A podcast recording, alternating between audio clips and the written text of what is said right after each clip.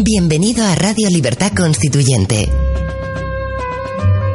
Un programa de análisis político para la acción, creado y dirigido por Antonio García Trevijano. Un espacio cultural e informativo donde el ejercicio de la lealtad, la verdad y la libertad superan lo políticamente correcto para promover la democracia formal.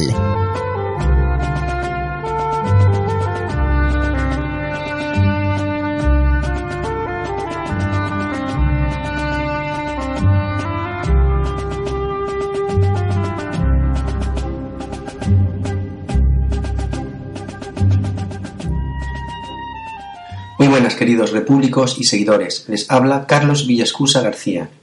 En los dos anteriores programas expusimos las líneas maestras del libro Teoría pura de la democracia sobre los fundamentos de la democracia formal que evidencian la gran mentira del régimen oligárquico español y su estado de partidos, porque no hay democracia formal sin representación ni separación de poderes.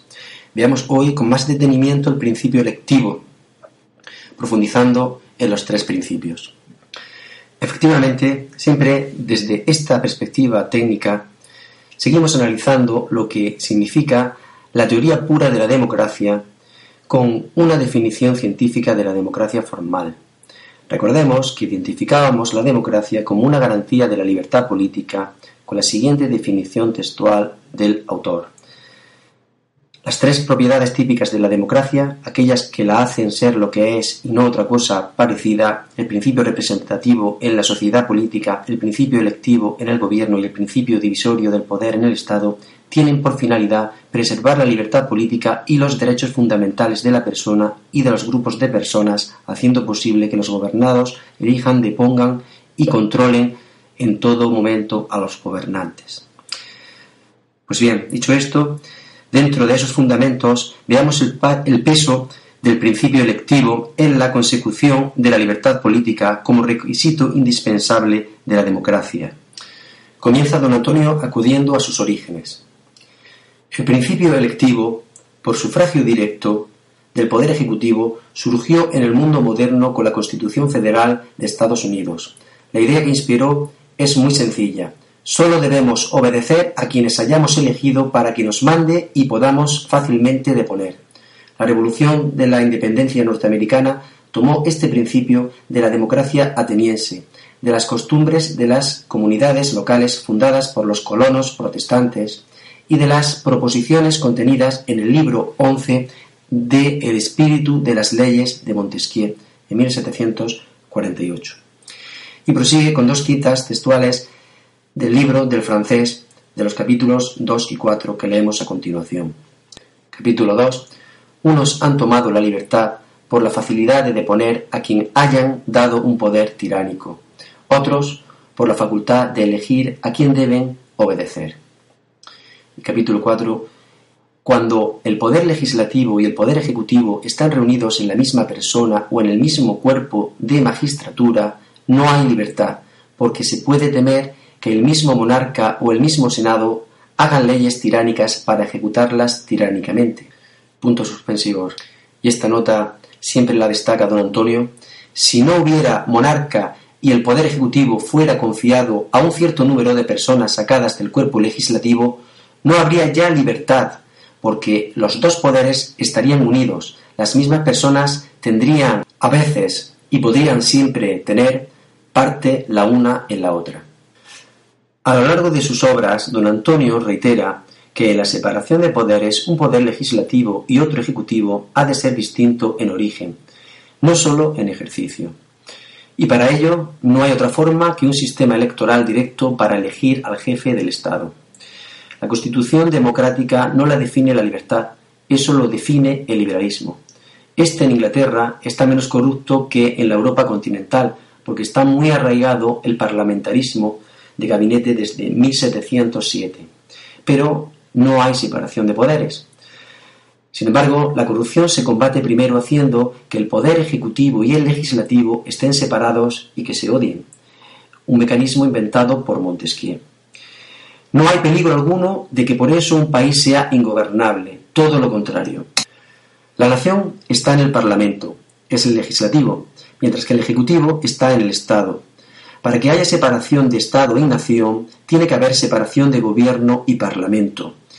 Y cuando haya esa separación, las ambiciones entre los poderosos tienen que ser tan inconciliables que el ciudadano duerme tranquilo porque el odio entre el Ejecutivo y el Legislativo es el que vigila al ciudadano. Si la ambición de poder no cede ante nada y el gobernante no cede ante nada, porque la ambición es ilimitada, las ambiciones de legislar y ejecutar hace que choquen. Pero don Antonio ha resuelto que dándole la facultad al jefe del Estado o presidente del Gobierno de que pueda disolver el Parlamento, las Cortes, sin dar explicaciones con una firma de un decreto que diga queda resuelta la actual legislatura y se convoca nuevas elecciones, es el pueblo entonces el único que puede dirimir las disensiones entre la clase política, sus honores, privilegios y excesos. La siguiente cita del libro continúa los orígenes del principio electivo, comenzando con el que hoy es más perfecto, el estadounidense. El sistema presidencial adoptado por, la Constitución Federal de Estados Unidos obedece al equilibrio de poderes buscado y no encontrado por la monarquía constitucional. El pueblo nombra sus representantes para que se reúnan periódicamente en un cuerpo legislativo. Y como no tiene rey, el pueblo mismo elige a un ciudadano preeminente para que desempeñe también periódicamente las funciones ejecutivas del Estado. El sistema parlamentario se impuso por dos causas prácticas. En Inglaterra, por la necesidad en que se encontró el fundador extranjero de la actual dinastía de contar con una mayoría parlamentaria que lo apoyara. La corrupción agionista de Walpole se la proporcionó creando el precedente para retirar al rey la prerrogativa de designar al gobierno que era esencial en la monarquía constitucional en Francia se impuso por la necesidad que tuvo una patria en peligro de concentrar todos los poderes en un comité ejecutivo designado por el único cuerpo que representaba la soberanía, la soberanía nacional, al ser decapitada la corona. Cabe ahora especificar que la separación de poderes define a la república con gobierno democrático y es una república por ello constitucional, es decir, con separación de poderes. Donde no hay separación de poderes, habrá república, pero no es constitucional. Estados Unidos es la más perfecta, decíamos, porque Francia, con la reforma de De Gaulle, se, asemeja mucho a una república constitucional, pero no lo es porque no hay separación de poderes absoluta.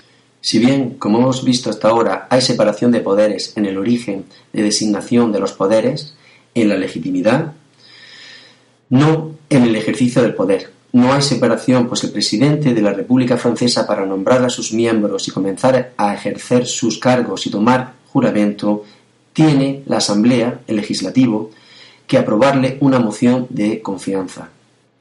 Y por tanto, no hay separación de poderes, por eso no hay democracia total. El sistema de representación de Francia es muy bueno a doble vuelta en distritos pequeños que eligen a su diputado y no a listas. Sin embargo, tampoco hay separación de poderes. Por otro lado, si a eso le añadimos que los partidos políticos en Francia están siendo financiados por el Estado, esto los aleja más, si cabe, de la democracia. Volviendo al fundamento del principio electivo, el libro Teoría pura de la democracia recoge el doctrinarismo liberal de los movimientos de liberación de las monarquías absolutas no permitió distinguir la enorme diferencia que separa al principio representativo idóneo para formar un colegio de legisladores con representantes del pueblo, y al principio electivo, idóneo para que el pueblo designe la persona que ha de ejercer la función ejecutiva de gobierno en el Estado. Esa diferencia está impuesta por la distinta naturaleza del acto de legislar y del acto de ejecutar, como se percató Montesquieu. Las siguientes palabras son literales del francés.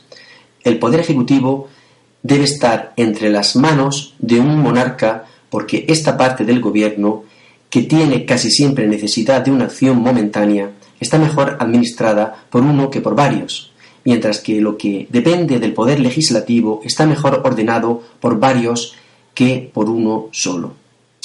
Continúa don Antonio. El acto que establece la representación es una especie de contrato político, el que instituye el gobierno es una función que el Estado impone al nominado por el pueblo para cumplirla. Por nuestra parte podemos seguir argumentando a favor de un sistema constitucional como un equilibrio de hombres y mujeres potencialmente corruptos. Cuanto más se odien, mejor para que no haya bloque de gobierno. Cuando se habla de bloque de gobierno, de consenso, es que no hay democracia.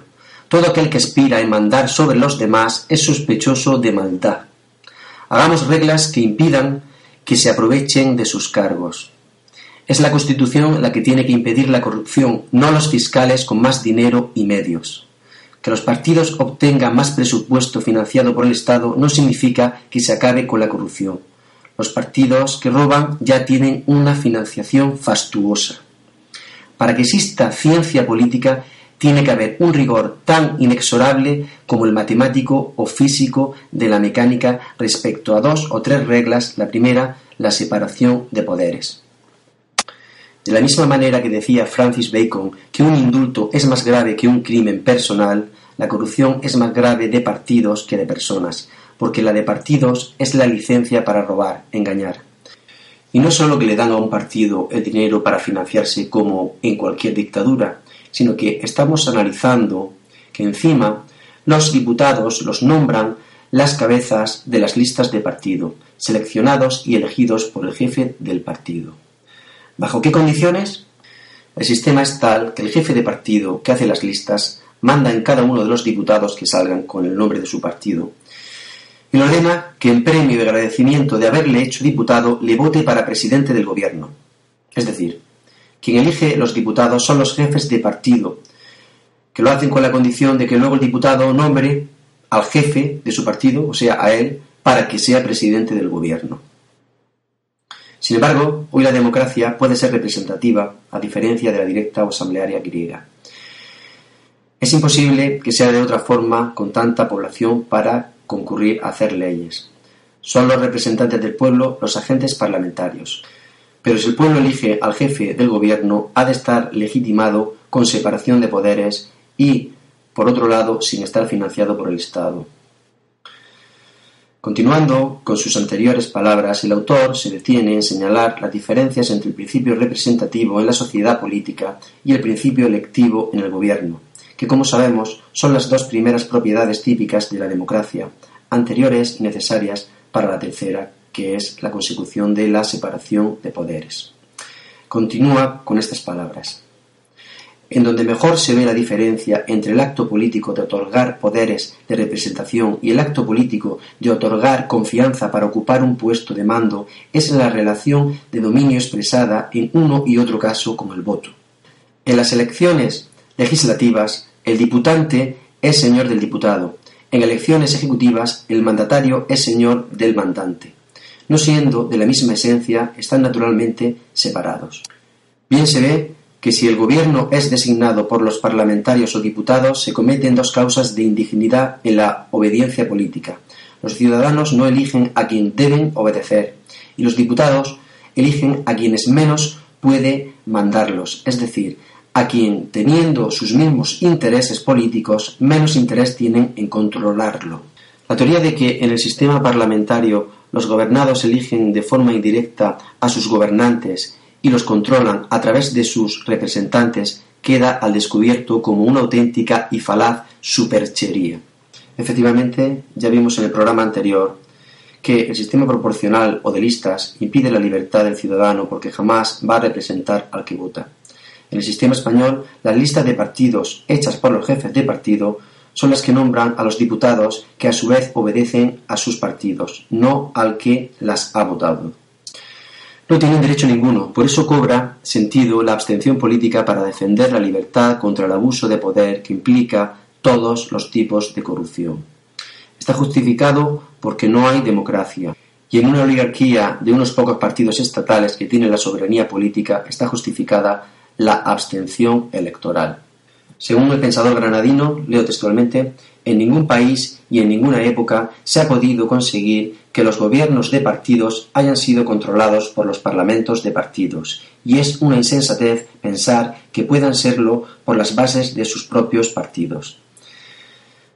El poder ejecutivo en, el sistema parlamentario del Estado de partidos es absolutamente impune ante la exigencia de cualquier tipo de responsabilidad.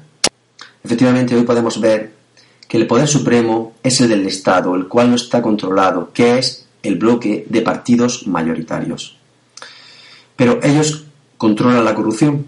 La prensa es cómplice. El abuso de poder se manifiesta en lo que en derecho civil se denomina, enriquecimiento sin causa. El porcentaje de encarcelamiento para este delito es muy pequeño en relación al robo institucional masivo. La corrupción es congénita a la naturaleza humana. El individuo es egoísta y si tiene poder lo impone, corrompe a con quien trate, especialmente con dinero. Entonces, el tema de la corrupción no depende de los fiscales ni de los jueces. La corrupción depende de que el poder esté controlado. Y si los que lo controlan también se corrompen, ¿quién controla al controlador si el egoísmo es igual en todos? Pues un contrapoder. Entre todos los grandes hombres del pensamiento político, quien más se ha ocupado de combatir en el origen el problema de la corrupción es Montesquieu. Según él, el poder jamás se detiene por sí mismo, solo si otro poder lo frena, si otro poder de la misma potencia lo detiene. Si no hay otro poder enfrentado, no hay límite a los abusos de poder. La corrupción es el ejemplo por antonomasia de abuso de poder. No hay corrupción si no hay abuso de poder. Como se acaba con la corrupción no es aumentando el número de jueces ni modificando las leyes de la contratación pública, como dicen todos los partidos políticos poniéndole unas condiciones muy duras, asegurando la competencia, etc. Eso no es nada, es atacar asuntos nimios dejando los importantes. Y lo esencial es que mientras un poder no esté controlado por otro poder, que a su vez está controlado por el mismo poder a quien él controla, y garantizado de forma constitucional, existirá corrupción. Para finalizar el análisis del principio elector, don Antonio se centra en la soberanía, la cual no reside en el pueblo sino en el Estado. Lo razona en las siguientes líneas. Mientras se pensó con el romanticismo que la soberanía residía en el pueblo y que esta soberanía era indivisible, fue natural que todo el poder político se concentrase en el Parlamento de los representantes del pueblo.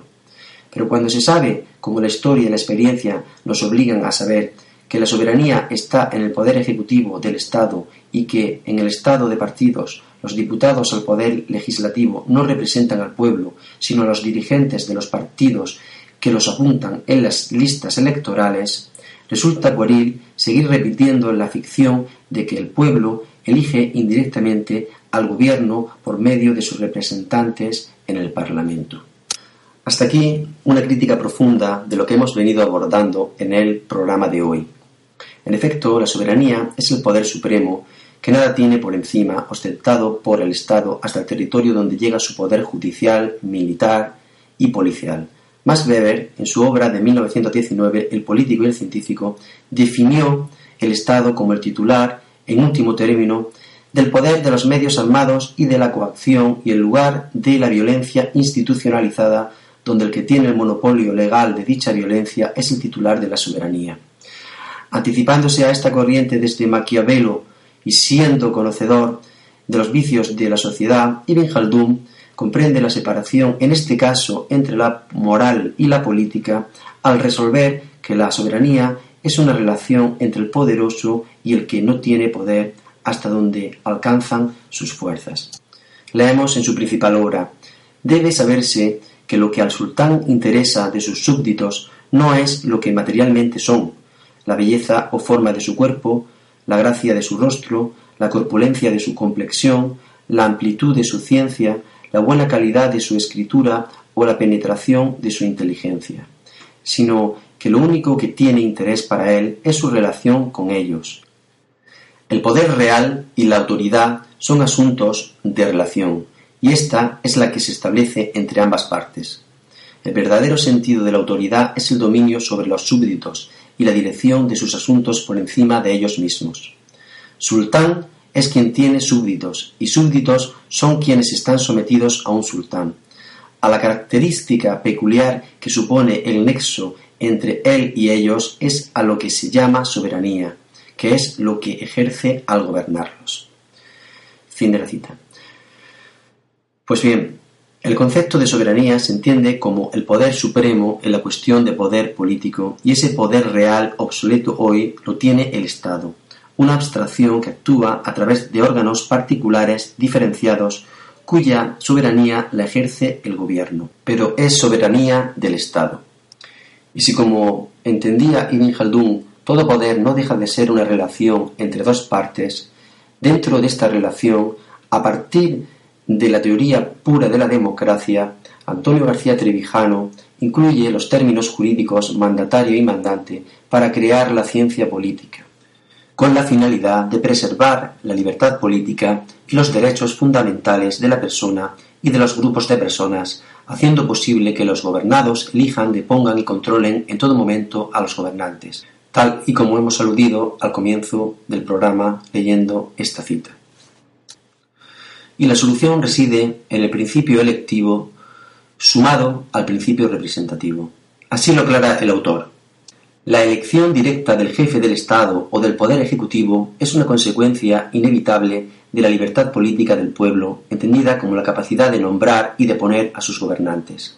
Solamente esta elección separada de la persona que ha de cumplir las funciones que la Constitución atribuye al presidente del Gobierno tan distinta por su naturaleza y por su función de la elección de representantes de los electores, permite que el Poder Ejecutivo pueda ser controlado por el Legislativo y sometido a las exigencias de la responsabilidad política. Y termina esta certera y valiente reflexión de don Antonio con estas palabras. Sin elecciones directas y separadas al Poder Ejecutivo y al Poder Legislativo, no puede haber separación de poderes en el Estado ni, en consecuencia, garantía alguna de libertad política. El principio representativo en el poder legislativo fue un hallazgo del parlamentarismo liberal. El principio electivo en el poder ejecutivo es una invención de la democracia representativa. La falta de principio electivo del gobierno nota característica de la monarquía parlamentaria, impide el juego institucional de los poderes separados en garantía de la libertad que caracteriza a la democracia, y además hace indigna la obediencia política. Esperando que les haya gustado, se despide atentamente un repúblico como vosotros. Gracias por escuchar Radio Libertad Constituyente. Recuerda que puedes seguirnos también si lo deseas en Facebook o Twitter a través de nuestras cuentas oficiales. Busca el texto Diario Español de la República Constitucional en Facebook y pulsa en me gusta para seguirnos. Busca Diario RC en Twitter para localizarnos también en esta red social. En la plataforma YouTube puedes visualizar información diversa a través de los canales Tercio Laocrático y Libertad Constituyente TV.